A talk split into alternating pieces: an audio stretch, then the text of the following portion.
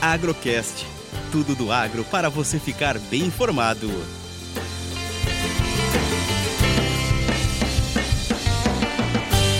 Análise semanal café e dólar da mesa de operações da Minas Sul. A bolsa em Nova York, no terceiro pregão positivo, voltou a fechar acima do suporte de 220, com quase 500 pontos de alta. O último preço hoje foi 224,40, voltando a olhar novamente para a resistência de 230. Até a semana passada, os fundos estavam pressionando o mercado para baixo, num movimento puramente técnico, desceu até 210 e agora voltou a recuperar.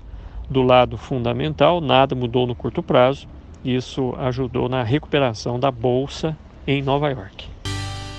O dólar continua fraco, hoje fez uma mínima 4,93, menor preço desde junho do ano passado. Brasil continua atraindo investidores de todo o mundo, com a Selic mais alta e uma tendência de novas altas nas próximas reuniões. O investidor decide trazer dólar para o Brasil, pressionando a cotação. Suporte de R$ reais está sendo quebrado hoje. Vamos acompanhar nos próximos dias qual será a cotação do dólar. Os preços em reais para cafés finos pouco mudou. Nova York subiu, mas o dólar caiu e neutralizou em parte a subida da bolsa.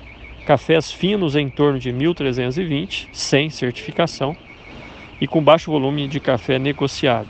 A expectativa do mercado é de uma recuperação dos preços em reais no curto prazo, mas com o dólar mais fraco, isso vai ficando mais difícil. Uma boa semana para todos nós. Eu sou Eberson Sastre.